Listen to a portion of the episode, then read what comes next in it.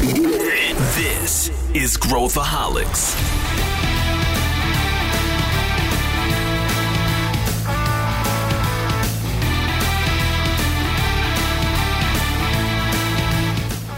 Olá pessoal, aqui é Pedro Van Gertner e esse é Growthaholics, o podcast da ACE para quem adora inovação e empreendedorismo.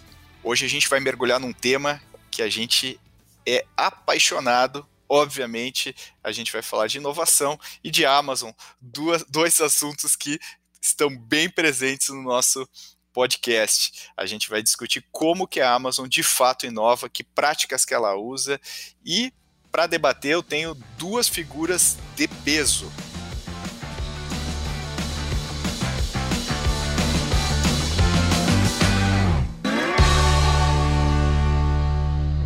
Américo de Paula, bem-vindo. É um prazer ter você aqui no nosso podcast. Gostaria de dar as boas-vindas e pedir para você também se apresentar um pouco para o nosso público que está ouvindo Olá, Pedro, tudo bem? Olá, Sullivan. É um prazer, uma honra estar com vocês nesse, nesse podcast, na sessão que vocês estão falando de inovação. Também para nós um, um, tema apaixonante.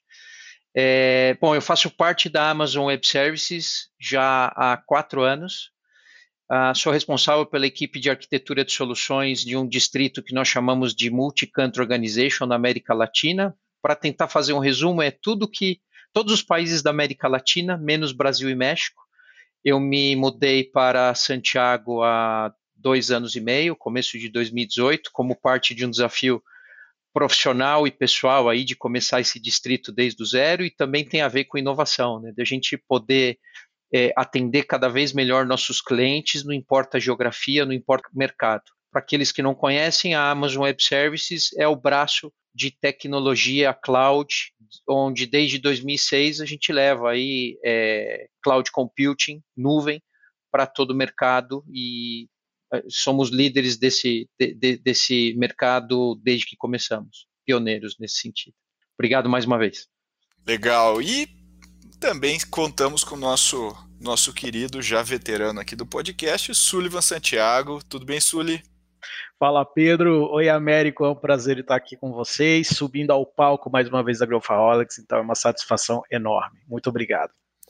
Bom, então vou mergulhar aqui no nosso tema, que é o tema de inovação na Amazon, e a Amazon é, é, é uma empresa que a gente menciona bastante. A gente fez, um, inclusive, um episódio que a Mari vai colocar aqui nos, nas notas do, do, do programa sobre os valores da Amazon, a gente foi, né, inclusive com o Sullivan, né, a gente foi discorrendo cada um dos valores. E, e, e, hoje a gente queria falar sobre algumas práticas que a Amazon faz e daí ninguém, me, ninguém melhor do que alguém que está imerso aí nesse universo da Amazon para discutir com a gente que é como que, é, como que a Amazon inova de fato, porque ela, é, enfim, o impacto que ela já tem, é, não só nos Estados Unidos, mas no mundo todo, é gigantesco, né? Então, a gente olha só a parte visível, às vezes, do que, que a Amazon faz, mas o próprio Américo está tá dentro da AWS, que suporta aí várias das aplicações que a gente que a gente usa no nosso dia a dia, sem contar com diversos outros produtos que a Amazon está constantemente lançando uh, e inovando. E eu queria começar aqui com vocês uh, eh, para a gente explorar, né, que é uma, uma das crenças que a gente tem aqui, Américo, uh, que, que bate muito com, com o que a Amazon pensa, que é o, o cliente, né, toda inovação deve começar com o cliente, ou, ou, com a visão do cliente, ou a, a maneira que que o, com o cliente vai receber ou vai usar o nosso produto. E, e eu queria começar aqui com você é, perguntando se isso é de fato, né? Gente, eu sei que isso é, é para fora é, é bastante falado, mas você tem a experiência de dentro de casa. Pergunta em duas partes. Primeiro, como que se isso é fato e como que isso acontece? Né? Como é que a gente sente isso no dia a dia na Amazon? Perfeito. Bom, vocês comentaram que em outro episódio vocês falaram aí dos 14 Leadership Principles, princípios de liderança da, da Amazon, né? onde o primeiro para a gente, o mais importante, é Customer Obsession, obsessão pelo cliente. É, não é um clichê, os princípios de liderança não estão num pôster, numa parede para que a gente veja e que no dia que a gente entra na empresa e, e depois esquece deles, esses princípios de liderança nos, nos ajudam a tomar as decisões mais rápidas, mais profundas, com resultado, mas sempre pensando no cliente em primeiro lugar. De novo, pode parecer um clichê, mas para nós é algo natural. Depois que você entra na empresa e passa aí por um processo de entender a cultura em detalhes, os processos, isso fica natural. Né? E aí, quando a gente fala de inovação, na verdade, sempre pensando no cliente, você tem que ter aí alguns pilares para suportar esse o, o, o, o processo de inovação. Né? Então a gente fala de quatro pilares. O pilar de cultura da empresa tem a ver com os princípios de liderança, tem a ver com contratar pessoas e profissionais é, que tenham a, a cultura de construir e criar, pensando sempre no cliente. Esse é o primeiro, mas que tenham aí esses princípios de liderança como a base para tudo isso. Né? E mais três pilares, pilar de mecanismos, a gente fala que a gente tem que sair das boas intenções, e uma vez que você faz um experimento, entende que se aquilo é bom ou ruim, você tem que documentar isso como um mecanismo, é, efetivamente, para ganhar escala. Esse é um primeiro, um segundo pilar importante. O pilar de arquitetura tecnológica, porque você não pode depender também de ter é, algo que vai levar meses ou anos para acontecer, tem que ter agilidade para que as coisas ocorram rapidamente. E o pilar também de organização, onde você tem que empoderar pequenas equipes, não importa a geografia dessas equipes, não necessariamente em Seattle, onde está a casa matriz aí da, da, da Amazon e das outras empresas do grupo, mas empoderar todos os, os nossos builders, os construtores, não importa o negócio, para que eles possam inovar. Então, inovação para a gente não existe se esses pilares também não estiverem, é, não tiverem a sinergia suficiente. Não, não, não, existiria inovação dentro da, da Amazon sem esses pilares. Esse é o, o ponto importante para a gente Legal. começar a conversa aqui. Total, eu acho que faz muito sentido com as coisas que a gente prega, né, Sully? Uh, como, é que, como é que é a tua leitura, como é que é o paralelo assim, disso que o Américo acabou de falar com, com o que a gente costuma costuma indicar ou costuma falar, né? Eu acho que acho que você consegue fazer essa essa ponte aí. Bom, desde os primórdios da ACE, quando nós começamos como investidores de startup, uma das coisas que nós ensinávamos aos nossos empreendedores era sempre a questão de olhar para o cliente.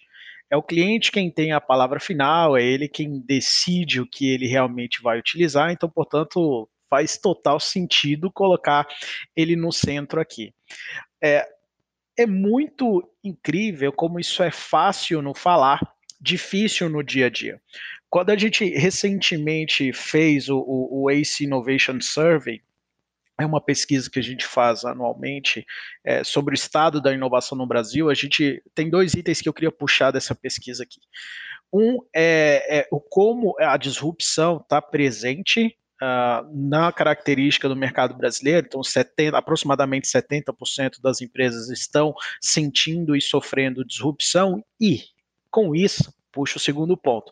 Muitas delas estão colocando, às vezes, o olhar para o competidor como alternativa para fazer a inovação. Então a gente coloca isso como FOMO, Fear of Missing Out. Ao invés de colocar o cliente no centro, ele coloca o concorrente no centro, porque o que ele está fazendo, e, e, o que é ruim é que isso uh, deixa você com uma série de pontos cegos e por que aquela empresa está fazendo isso, todas as dinâmicas de mercado, e aí você acaba perdendo o seu poder de inovar. Então, colocar o cliente no centro é, é fundamental para a gente masterizar o processo, não ficar refém uh, de dinâmicas que a gente não conhece. Então, para nós, desde as nossas startups até projetos corporativos que a gente tem feito, uh, colocar o cliente no centro é fundamental para a gente não errar. E aproveitando né, essa, esse ensejo aí do cliente no centro, eu queria perguntar para o Américo é, como que funciona esse processo que a gente já discutiu algumas vezes, mas se, se você puder nos dar uma, uma, uma, explicação do working backwards, né? O que, que significa working backwards dentro da Amazon, que seria uma tradução livre, né? Trabalhando de trás para frente, né? Não, de, de frente para trás, né? Seria porque é, é, é, é, da frente do cliente, mas enfim, Isso. vamos, já, já deu um nó aqui na minha cabeça, mas como é que funciona aí, Américo, esse, esse processo? tem, tem, várias traduções aí, né? Ao pé da letra, se você coloca em, nos tradutores, é sentido inverso, que, é, que é mais ou menos isso, né? Então, é, para nós, novamente, natural colocar o cliente aí na ponta e no começo de toda inovação.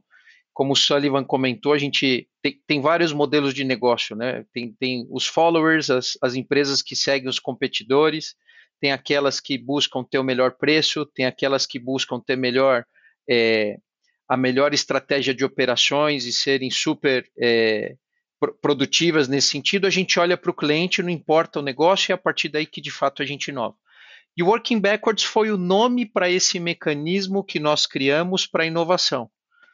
E por que o Working Backwards, ou trabalhar do sentido inverso? Ao invés de nós termos uma brilhante ideia, seja da área de desenvolvimento, é, ou de algum desenvolvedor, ou da nossa área de marketing ou produto, e começar a colocar recursos para desenvolver um novo produto ou serviço, e depois ter a necessidade de criar um, uma estratégia de levar esse produto para o mercado e ter que vendê-lo porque nós colocamos investimento nele, horas, dinheiro e tudo, é, sem que necessariamente nós tenhamos a clareza se os, os consumidores, os clientes vão precisar daquele produto ou serviço, a gente faz o contrário. Em vez de gastar todo esse tempo ou, o investimento já desenvolvendo o produto ou serviço com base em alguma em suposições ou ideias brilhantes, a gente busca compreender da melhor forma possível a necessidade do cliente. Daí que a gente chama de working backwards. Partir da necessidade do cliente, documentar e validar as nossas suposições em relação ao que, o, ao que os clientes é, necessitam, é, fazer alguns exercícios internos ao longo dessa, desse mecanismo de working backwards, até que a gente tenha aprovação e que estejamos o mais seguro, como é que eu posso dizer, seguros possíveis de desenvolver aquele produto e serviço. Então a gente parte aí de buscar responder cinco perguntas principais no, no, na ponta desse working backwards, sendo customer obsessed. A primeira é, efetivamente, quem é o cliente que a gente quer atacar? né? É, é, e com base de quem é o cliente, é, é, teoricamente identificado, qual é o problema ou a oportunidade que nós queremos resolver para aquele cliente. Então, problema oportunidade. Pode ser um, um, problema tecnológico, pode ser uma necessidade funcional ou emocional que vai atender um cliente num dia específico da semana, numa hora específica do dia, qual é o benefício claro que o cliente pode ter a partir do produto ou serviço que nós estamos ainda imaginando, qual é a necessidade, o desejo do cliente nesse caso e qual vai ser a experiência do cliente nesse utilizando esse novo serviço. Então a gente primeiro tenta responder essas cinco perguntas da melhor maneira possível. E como é que a gente é, busca responder essas cinco perguntas? Não só através de é, suposições, aquilo que nós como parte do grupo Amazon, temos de crenças e imaginamos também como consumidores o que seria uma necessidade, mas a gente busca as nossas fontes de dados, os feedbacks que os clientes dão em relação a produtos e serviços de mercado. Então, quando você vai na página da Amazon.com e você está olhando um, um determinado produto, um ponto lá é que todos os produtos têm algum feedback de cliente, né? as famosas cinco estrelas. E mais, e além disso, normalmente um comentário em relação àquele produto ou serviço. É, da mesma forma, como é que é o processo de pagamento? Como é que é o processo de selecionar os produtos até efetivamente colocar o seu meio de pagamento? Só, só dando um exemplo. Né? Então, essa é uma fonte de informação. Outras fontes de informação, quando um cliente entra em contato conosco e está é, atuando com um, um representante do, do, nosso call center ou da área de, de, de atenção a cliente, chats, ah, dados do cliente. Estudos de mercado também nos ajudam com relação a isso. No caso da Amazon Web Services especificamente, 90% dos nossos novos produtos ou funcionalidades de produtos e serviços existentes eles partem de feedback direto dos nossos clientes. Nós temos mecanismos para obter esse feedback. E aí a pergunta que pode vir depois é: puxa, Américo, mas e os outros 10%, já que 90% parte diretamente do feedback. Os outros 10%, eles saem de, do, do, do, nível de proximidade que nós temos com os nossos clientes e a gente se sente também confortável de inovar, é, levando em consideração aí não feedbacks diretos, mas o conhecimento aí ao longo do tempo. Então é um pouco é, é um pouco esse o mecanismo. A gente parte dessas cinco primeiras perguntas. Esse é o primeiro passo inicial. Muito legal. E, e, e, você não mencionou em nenhum momento é, quanto dinheiro eu consigo ganhar com, com esse produto, né? Quer dizer, você começa com um problema, você começa com uma oportunidade, com uma dificuldade de um cliente e, e com a crença de que isso, obviamente, vai é, fazer a empresa melhor, mais lucrativa, né? Certamente. Não vem nesse primeiro passo e não vem nos passos subsequentes, inclusive a análise de viabilidade daquele produto ou serviço. Porque a gente coloca de fato no, no, no âmago aí dessa, dessa discussão o cliente de forma genuína. Como eu comentei, não é um clichê, é entender a necessidade do, do cliente. E aí a gente estabelece alguns passos depois de responder essas, é, essas perguntas iniciais aí sobre quem é o cliente, o benefício, qual é a necessidade genuína, emocional, funcional dele e que experiência ele vai ter provavelmente com aquele serviço. É, isso, isso vai diametralmente contra, né, Sullivan, a maior parte dos processos decisórios corporativos, né? E, e de certa forma, o que o Américo está nos descrevendo aqui tem muito a ver com o, o processo de, de, das startups, né? O processo Lean, né? Ouvir o cliente, testar, ter hipóteses, mas, mas como é que você vê isso, né? Você que fala bastante de innovation accounting e, e, e, e como que as empresas tomam decisões acerca de aprovação ou não de projetos. É, eu estava pensando exatamente sobre isso enquanto você falava, porque em qualquer empresa a primeira coisa que se pede para aprovar uma exploração de um projeto é o ROI dele, é o potencial que ele tem de resolver financeiramente uma problemática, um market share, enfim. Eu preciso convencer o meu time de finanças que vale a pena colocar é, tempo, tempo nisso e investimento. Então, aqui a gente já vê realmente uh, polos bem, bem distintos aqui. Né? Então, é, mas sabe o que me chama também a atenção em tudo isso? É a diferença entre foco no cliente e foco do cliente. Eu sempre imagino que o customer centricity ele tem como você atingir ele bottom-up ou top-down, eu diria. Então, top-down é você definir por você aquilo que o cliente precisa, mas por uma observação que você tenha, não necessariamente ele está no centro da equação com a perspectiva dele.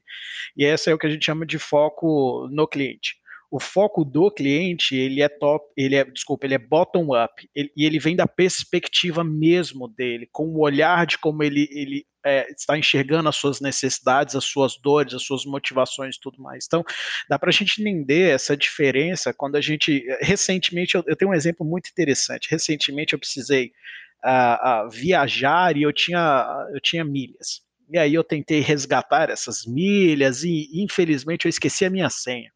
Olha para você ver, a gente está no século uh, eh, 21, a tecnologia a serviço da humanidade, mas eu tive que tirar fotos e entrar num processo manual para recuperação de senha. Eu poderia dizer que se eu sou uma empresa, isso é foco no cliente, eu forneço uma maneira de, de buscar uma nova senha para você então fazer o login no meu sistema. Mas o foco do cliente requer que isso seja feito de maneira imediata, que eu consiga recuperar de maneira efetiva e o resultado final foi: já fazem três semanas que eu enviei esses documentos, não obtive resposta, tive que comprar a passagem direta mesmo tendo pontos.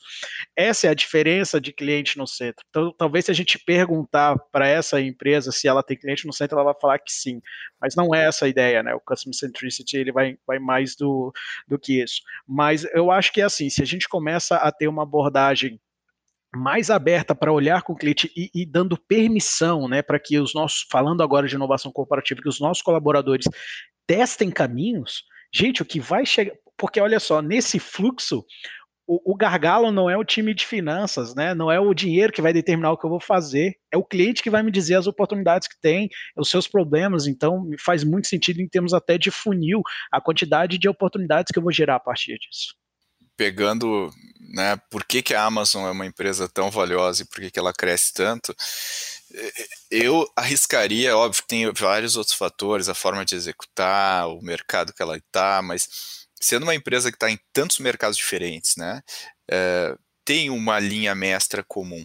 E aí eu queria perguntar para o Américo aqui, uh, primeiro, é difícil fazer isso acontecer, quer dizer, a gente não foi treinado para isso no, no, na faculdade, no, nos MBAs, a gente não foi treinado para fazer isso dessa forma. Existe um clash de, eh, de, de, cultura, como é que vocês lidam com isso internamente? E aí, fazendo um, uma pergunta dois em cima, você tem alguns exemplos de projetos que fizeram esse processo assim para gente, para tentar aterrizar aqui? É, partindo da, da primeira parte da pergunta aí, Pedro, e, e, e, muito interessante aí também os comentários do Sullivan sobre customer experiência do cliente e foco no, no cliente nesse caso. Né? O objetivo da Amazon como um todo é reduzir a fricção dos consumidores e clientes no uso de qualquer produto e serviço. Né? Quando a gente fala reduzir fricção, sob vários aspectos. Né? Ah, você é uma startup e você precisa de recursos computacionais. O que, que a Amazon em determinado momento pensou? Puxa, acabei criando para mim é, atividades é, e recursos, nível de automação e segurança suficientes para o meu negócio de e-commerce, que eu aqui vou provar e, e, levar isso como serviço de computação em nuvem. Não existia é, inclusive o, a expressão computação em nuvem, cloud computing, né, em 2006. E, e, e, alguém internamente escreveu um paper, respondeu as cinco perguntas, é, aprovou isso e lançou no mercado os primeiros serviços da Amazon Web Services. Na verdade, o primeiro serviço foi um serviço de armazenamento. E o que, que é reduzir a fricção nesse caso?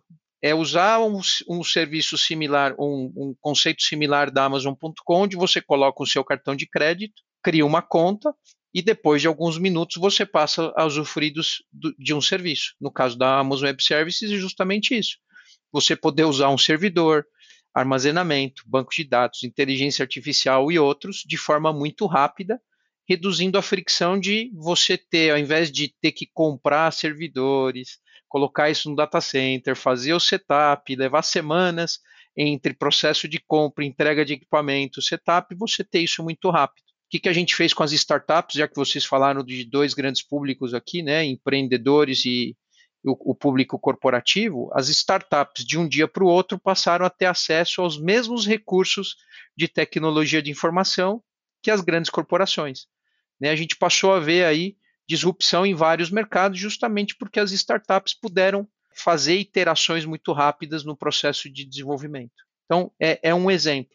Tomando um exemplo muito rápido aí também, a gente passou a ouvir na Amazon Web Services depois dos, da infraestrutura básica, armazenamento, banco de dados que eu comentei inicialmente, de que vários desses nossos clientes estavam é, tinham uma dor aí latente que era é, toda a parte de inteligência de negócios, data warehouses. Né? Então a gente passou a fazer investigação. Puxa, o que, que nós podemos melhorar nesse processo, reduzindo custo e disponibilizando também algo que pudesse atender a necessidade de, de inteligência de negócio para essas empresas. E aí, depois de passar pelas cinco perguntas, documentar o processo, eu vou, posso falar um pouquinho mais do working backwards, do passos subsequentes, é, nasceu aí um serviço chamado Redshift. Redshift é o nosso data warehouse em nuvem, que tem aí um custo aproximado de um décimo do valor do que seria a implementação de um data warehouse dentro do data center dos, dos clientes. E isso foi obtendo justamente feedback dos clientes e aí moldando um pouco com base no nosso conhecimento de tecnologia de informação. Então, é um exemplo prático do, de entender o mercado, obter feedbacks dos clientes e levar isso para o mercado. O Redshift foi o produto que cresceu mais rapidamente em aquisição de clientes para nós, dado esse, dado esse foco no cliente, até o aparecimento de um outro serviço que nós criamos, que é o Aurora, que é um banco de dados é, relacional, open source, é, e que acabou crescendo justamente por conta de reduzir custos e de ter a performance é, similar aí a bancos de dados comerciais de mercado. Então, dois exemplos aí é, obtidos através de feedback de clientes. Muito legal. E, e, já que você pegou, deu a, deu a deixa aí, Américo, vamos, vamos repassar o resto do, das etapas do Working Backwards para a gente ter a visão do todo aqui? Vamos, vamos. Bom, a gente falou das primeiras do primeiro passo, né? Entender o cliente, identificar o cliente, as necessidades, as cinco perguntas que eu mencionei aí para vocês. Aí o segundo passo é o desafio de escrever ou a, a, o exercício gostoso de escrever o que a gente chama de press release ou comunicado de imprensa. Né? Então, para aqueles que não sabem, aí um comunicado de imprensa, o press release é quando uma empresa quer divulgar uma informação relevante para o mercado, ela, ela escreve um, um press release e envia isso para meios de comunicação. Jornal, revista, páginas, web, enfim. Como é que a gente usa o press release? Ele tem um contexto um pouquinho diferente. A gente primeiro coloca uma data futura no press release. Então hoje nós estamos no dia é, no começo de novembro.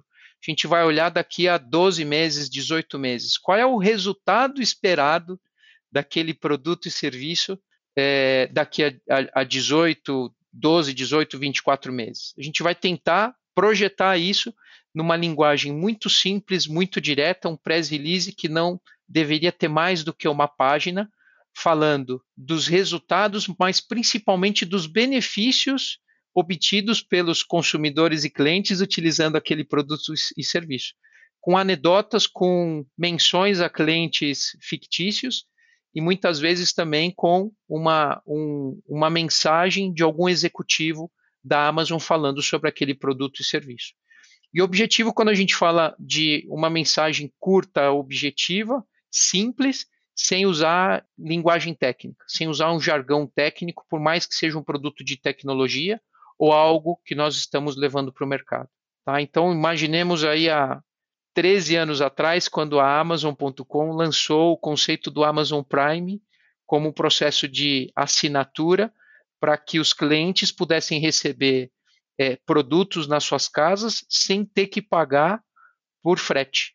Que esse foi o primeiro valor agregado do Amazon Prime. Né? Ah, eu faço a, a assinatura do Amazon Prime e com base nisso eu tenho é, eu recebo produtos em casa sem ter um, um, valor de pedido mínimo para que esses produtos chegassem em casa. Então, foi escrito um press release dizendo qual é o benefício, quantos clientes serão atingidos. Então, esse é o primeiro, o segundo passo aí do, do Working Backwards. Né? Então, recapitulando, a gente respondeu as cinco perguntas. Vem o exercício seguinte, que é conseguir refletir isso num press release muito simples. Aí vem o terceiro passo. O terceiro passo são as perguntas frequentes. Em inglês, as FAQs, não? É? Frequent Asked Questions. Então, a gente tenta também, nesse exercício, responder aquelas perguntas que os clientes terão com relação a esse novo produto ou serviço. Perguntas como: ah, se eu tiver um problema no, no produto ou serviço, como é que eu vou obter suporte? Eu posso fazer a devolução do, do produto? Quanto ele vai me custar? E se eu comprar cinco é, vezes mais do que eu estou pensando originalmente, vou ter algum desconto? Então, são perguntas frequentes em relação, a, a, a, em relação ao produto ou serviço que os clientes podem ter.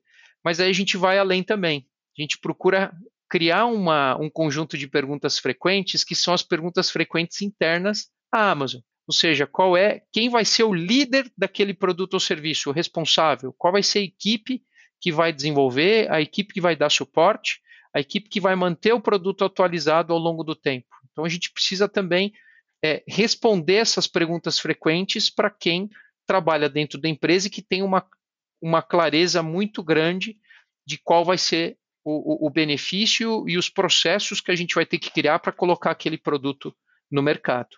Né? Então, é, é um exercício bastante interessante, porque a partir do momento que você tem respostas para todas essas perguntas frequentes, e não necessariamente as perguntas são fáceis, né?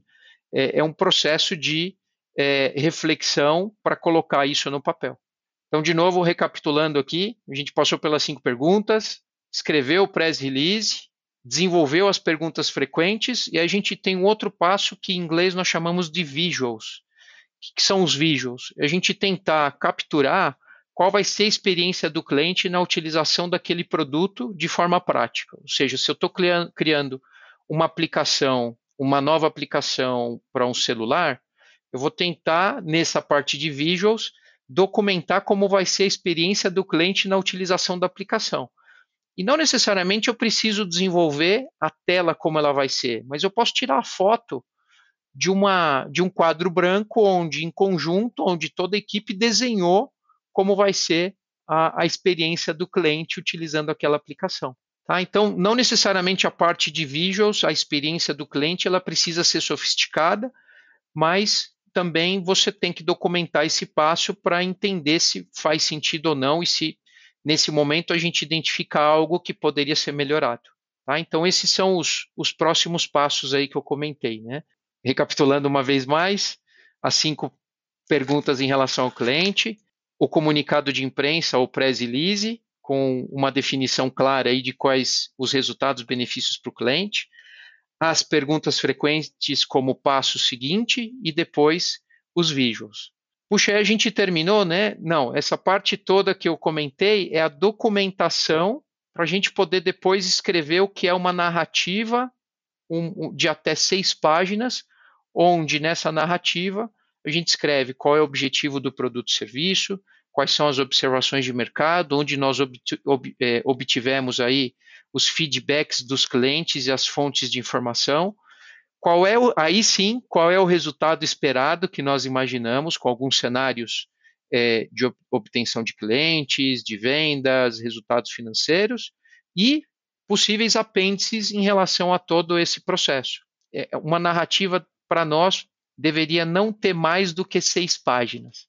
Tá? E aí a gente coloca isso nessa narrativa e a partir da narrativa, revisada várias vezes, a gente vai para uma, uma reunião de uma hora, uma hora e meia, onde a primeira parte da reunião é a leitura da narrativa, todos em silêncio, fazendo a revisão da narrativa, colocando os comentários nos, no documento. E a partir da, da a segunda parte da reunião é justamente a discussão da ideia, onde cada integrante dessa reunião dá os seus, passa os seus comentários para quem escreveu a, a narrativa, e existe o processo de aprovação da ideia ou revisão da ideia e da narrativa para que ela seja mais clara ou eventualmente reprovação da ideia. Tá? Então esses são os passos e, por, e, tem um ponto interessante, né? Muita gente pergunta por que, que uma narrativa e não uma apresentação com slides e bullets? Qual é a vantagem de você usar uma narrativa versus uma apresentação onde você alguém está apresentando a ideia e tem bullets e precisa discorrer sobre a ideia? O que a gente acabou descobrindo no meio do caminho também é que a narrativa ela obriga a quem tem a ideia a colocar a, a, a, descrever a ideia de uma forma da forma mais clara possível, concisa possível, mas ao mesmo tempo com detalhes. Né? E ao mesmo tempo a narrativa, quando você entrega a narrativa para que outras pessoas leiam no processo de decisão, você transfere nesse momento o controle e a forma com que aquela, as, as, as outras pessoas vão ler a narrativa, interpretar e controlar o tempo para interpretar o paper, a narrativa também.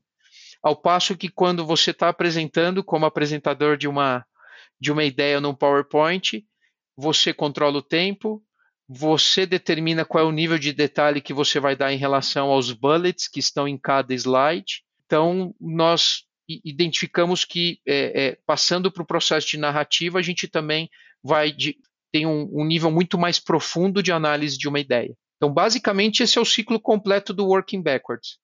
Né? Identificar o cliente, desenvolver o press release, é, identificar as perguntas frequentes, passar pelos visuals, identificar aí como vai ser a experiência do cliente e chegar até a narrativa. Mas, Américo, puxa, em seis páginas dá para colocar toda a parte do press release, dos FAQs? Não, isso entra como apêndice da narrativa. Você pode ter uma narrativa de até seis páginas, mas pode ter 50 páginas de apêndice. Tá. E, e, e para chegar nos, nos uh, na narrativa, eu preciso, eu tenho aprovações intermediárias dos outros elementos, do, dos FAQs, do, do release ou não? Isso é tudo é, consolidado nessa reunião com, com a narrativa? Isso tudo é consolidado nessa reunião com a narrativa, Pedro. De fato, para chegar na reunião da narrativa, como boa prática interna, normalmente a gente submete a narrativa e uhum. tudo que foi criado para algumas revisões de pares, de equipes que, que são equipes interessadas na ideia, até que de fato você tenha é, a, a, segurança e, e suficiente para submeter essa narrativa para uma leitura final. Perfeito, perfeito. Olha, olha que interessante o processo, né, Sully? Pe pegando né, o, essa referência aqui da, da Amazon, o que, que você. Quais são os pontos aí, Sullivan, que você acredita que que a gente pode extrapolar o que o, que o Américo acabou de nos dizer para princípios que outras empresas possam utilizar, porque nem todo mundo precisa necessariamente, obviamente, seguir esses passos, mas tem coisas por trás do que o Américo falou que são super interessantes para a gente entender os pontos que a Amazon está batendo em cada uma das etapas, né, Sullivan? O que, que você acha? Tem um, um termo, uh, quando, quando eu tive a oportunidade de morar um tempo fora do país, é, esse país especificamente eu poderia é, levar, assim, ainda que eu tivesse um plano de celular, imagine o seguinte, eu tenho um plano de celular, é, e esse celular ele está atachado àquele plano e tudo mais, então você sabe que você paga um pedaço do plano e um pedaço do aparelho, né? E você podia fazer a portabilidade é, de planos é, levando o seu aparelho. Então você conseguia fazer isso para diferentes operadoras e eles chamavam isso de é, traga o seu próprio dispositivo. O que me parece aqui é um paralelo é que é, trazer o seu próprio dado. É, trazer a sua própria verdade para o processo, trazer as suas próprias, uh, uh, os seus achismos e hipóteses, visões do cliente uh, ali de uma forma simples e fácil aqui. E o que eu posso perceber, e até me veio à cabeça, e aí existe um livro chamado The Right It, que foi escrito pelo Alberto Savoia, ele é um, um engenheiro de software, onde ele propõe você é, tentar vender antes de criar qualquer coisa. E aí o que me parece é que essa abordagem uh, do Working Backwards, ele traz os elementos fundamentais de dados para mesa e, e, cliente no centro, ao mesmo tempo que eu também ataco esse último ponto final da jornada, que é como eu vendo. Então, portanto, ele traz o press release, né? E aí, se você for ver, existem minúcias interessantes aqui, como eu entendi da, da jornada do cliente, mas sei como vou comunicar com ele, qual é a proposta de valor, quais são os benefícios chaves, com quem eu vou concorrer. Ah, então, fica bem interessante se a gente pudesse extrapolar elementos aqui, eu acho que esses dois são fundamentais que se colocam aqui para mim. É, eu, eu, também gostei. Eu, eu, acho que esse processo ele força uma elaboração intelectual por parte de quem está está tendo a ideia e força a pessoa a olhar o, a, a, aquele problema ou aquela proposta que ela que ela está fazendo sob vários ângulos, sob vários aspectos. Então ele ele eu acho que ele garante que garante aumenta a probabilidade que a ideia quando chega no momento da gente revisar a narrativa, ela já está muito mais robusta e ela partiu de um olhar uh, que privilegia, que coloca o cliente no centro, já respondeu as perguntas mais críticas que deveriam, uh, que, que, que, provavelmente seriam feitas. Então, ela, ela, ela meio que já, uh, quando a gente está nessa reunião, ela já percorreu um caminho bom, né? E, e a gente, no, no, na maior parte do, dos projetos corporativos, a gente vê, ah, eu tive uma ideia, monta um PowerPoint, abro um Excel, monto um business plan lá, um, né, uma projeção, e eu vou lá e apresento, e saio apresentando, e aí vai aquilo que o Américo falou, vai muito pelo meu skill de apresentador, eu, eu, eu que, né, quem, quem, quem é melhor de palco vai ganhar mais uh, uh, aceitação, quem é pior vai ter mais um problema lá para ser aprovado, coisa que quando eu estou olhando uma um documento escrito onde a pessoa foi clara, eu independe se a pessoa sabe apresentar, não sabe apresentar, se ela tem um, um, uma facilidade para lidar com o grupo ou não. É, a única coisa que ela vai ter que ter é uma capacidade de síntese, uma capacidade de, de para escrever, para traduzir a sua, as suas uh, as suas descobertas de uma maneira clara para que todo mundo entenda. Então, acho que ele já corta etapas, né? Porque eu imagino que as perguntas que os executivos fariam na sala já estariam no FAQ, né? Já, já estariam respondidas pelos, pelos participantes. Então, eu acho que isso, isso além de trazer velocidade e agilidade para o processo, também prioriza o, a necessidade do cliente e, e, e traz alguma coisa que está mais próxima Uh, uh, do cliente, uh, do, do, do, que realmente vai, vai funcionar. E aí o, o, ponto que o, que, o, que o Américo trouxe de, poxa, a gente já tem dados, né? Vamos olhar os dados que a gente já, já tem hoje dentro de casa para também tirar insights. Então, isso é um outro processo que as empresas normalmente não fazem. Elas não, elas não, né? Eu sempre brinco, né? Pego a frase do Dr. House, que é as pessoas mentem, né? Então, é, a gente, é, a, o que as pessoas fazem é sempre muito mais importante do que o que as pessoas dizem. Então, se a gente consegue ter uma pilha de dados que consiga nos nos mostrar caminhos e, e, e, isso ajudar a gente a embasar uma tomada de decisão também uh, nos leva para um outro patamar, né, Américo? É, acho que tem um, um, ponto aí importante também para mencionar, Pedro e, e Sullivan. Pode parecer que o working backwards pode parecer que o processo é burocrático e que exige aí muito investimento, mas ao mesmo tempo ele gera para a gente uma economia e uma redução de falhas no, no, na criação de um novo produto ou serviço. Nenhuma empresa é imune a falhas, pelo contrário, nós temos casos aí também de produtos e serviços que não tiveram o sucesso que nós esperávamos. Né? Aí faço a pergunta para a audiência do podcast, para vocês dois, se algum de vocês já teve um Fire Phone da, da Amazon em algum momento da vida eu, eu não tive particularmente, mas a Amazon investiu em algum momento acreditando em, no, no, no, mercado de, celular, de celulares, acreditando que ela ia entregar uma boa experiência para os clientes dentro de todo esse conceito.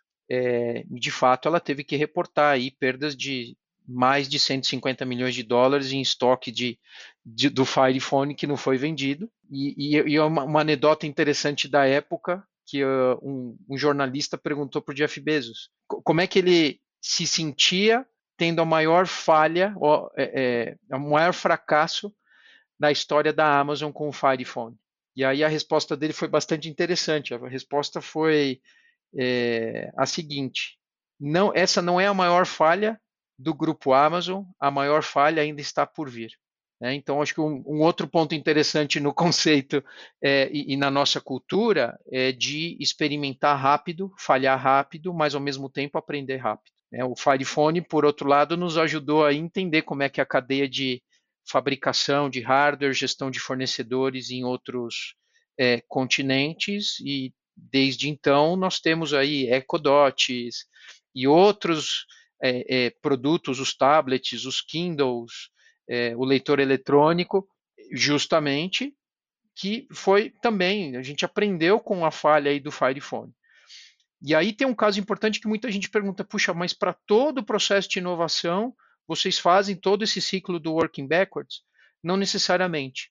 Então, se a gente consegue, por exemplo, responder as cinco perguntas, escrever o FAQ, é, nós temos equipes pequenas, nós chamamos aí de é, equipes que não deveriam ter um tamanho maior do que duas pizzas podem alimentar, né, em inglês, Two Pizza Teams, é parte do que a gente chama de organização aqui. Equipes empoderadas e que deveriam ter tempo no seu dia a dia para provar novas ideias. E não necessariamente passando por todo o working backwards, mas nessa parte inicial do funil. Entendo o cliente, entendo a necessidade, re reflito isso no, no, no press release, no comunicado ao mercado, e aí provo rapidamente uma ideia. Né? E aí provo levo para outras pessoas, ou eventualmente até para clientes provarem. Em determinado momento, essa ideia pode virar uma ideia em nível global, caso ela se prove interessante. E aí sim a gente passa por todo o caminho de documentar com as perguntas frequentes, com melhores práticas de arquitetura, com a parte de visuals, e aí isso entra para um processo de aprovação para você depurar ainda mais a ideia. Muito legal essa visão. Eu, eu acredito muito nessa visão de experimentação, a gente fala muito sobre isso, também de uh, não ter piedade de na hora de matar um produto, né? Uh, se não está funcionando, mata e, e, aprende, né? Não, não, adianta só matar, tem que aprender, tem que entender. E aí, como você falou, o fato de ter criado um celular fez a Amazon aprender muito sobre o, o a, cadeia e, e, hardware como um todo. E, e agora eu queria já rumar aqui para o fim né, da nossa discussão, uh, e, e, e, eu queria pedir aí para os nossos convidados fazerem o seu fechamento do nosso debate. Eu queria fazer uma provocação aqui para vocês o que, que vocês acham de tudo que a gente falou que poderia ser facilmente adotado pelo mercado quando a gente fala de inovação? Né? O que, que das práticas que a gente falou agora, que foi muito legal, porque a gente conseguiu mergulhar no universo da Amazon, o que, que a gente poderia emular eh, e, e, e sair com esse aprendizado aqui, Sullivan? Começando com você. Cara, que boa pergunta, porque cada, cada empresa tem a sua cultura, a sua característica e que vai determinar o seu contexto e a análise do ferramental que ela vai utilizar, né? Mas eu diria que diante de tantas ferramentas como Design Thinking, Design Sprint, Jobs to be Done, Outcome Driven Innovation, e aí vai, Working Backwards é como mais uma solução bastante simplificada e efetiva, e eu acho que dá para dá se testar e começar pequeno e, e, e experimentar de forma interessante, viu? Mas acho que realmente uh, vai, vai, vai depender muito do contexto ali da empresa. Perfeito. O que, que você acha, Américo? Concordo plenamente aí com o Sullivan, depende muito da cultura da empresa. O Working Backwards e o processo de inovação que eu descrevi para vocês, ele funciona bem para a Amazon, não significa que é o melhor do mundo, é aquele que funciona para a nossa cultura. Né? Então, cada empresa tem que também é, entender quais são os mecanismos, as, as partes melhores aí de cada framework que podem funcionar para cada realidade. Talvez como sugestão aqui é por que não pegar a primeira parte de entender de forma aprofundada o cliente e tentar refletir isso num press release muito simples para ver, ou pelo menos fazer a prova, o, o, teste ácido inicial, se aquela ideia tem sentido ou não.